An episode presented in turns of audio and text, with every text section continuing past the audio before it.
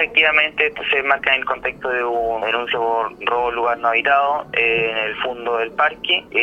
afectando el local comercial Quesos Doyinco. Eso queda eh, próximo al peaje troncal Cuatro Vientos de la comuna de Purranqui. Seguro que relata la, la víctima y a posterior personal policial eh, se percatan que estos sujetos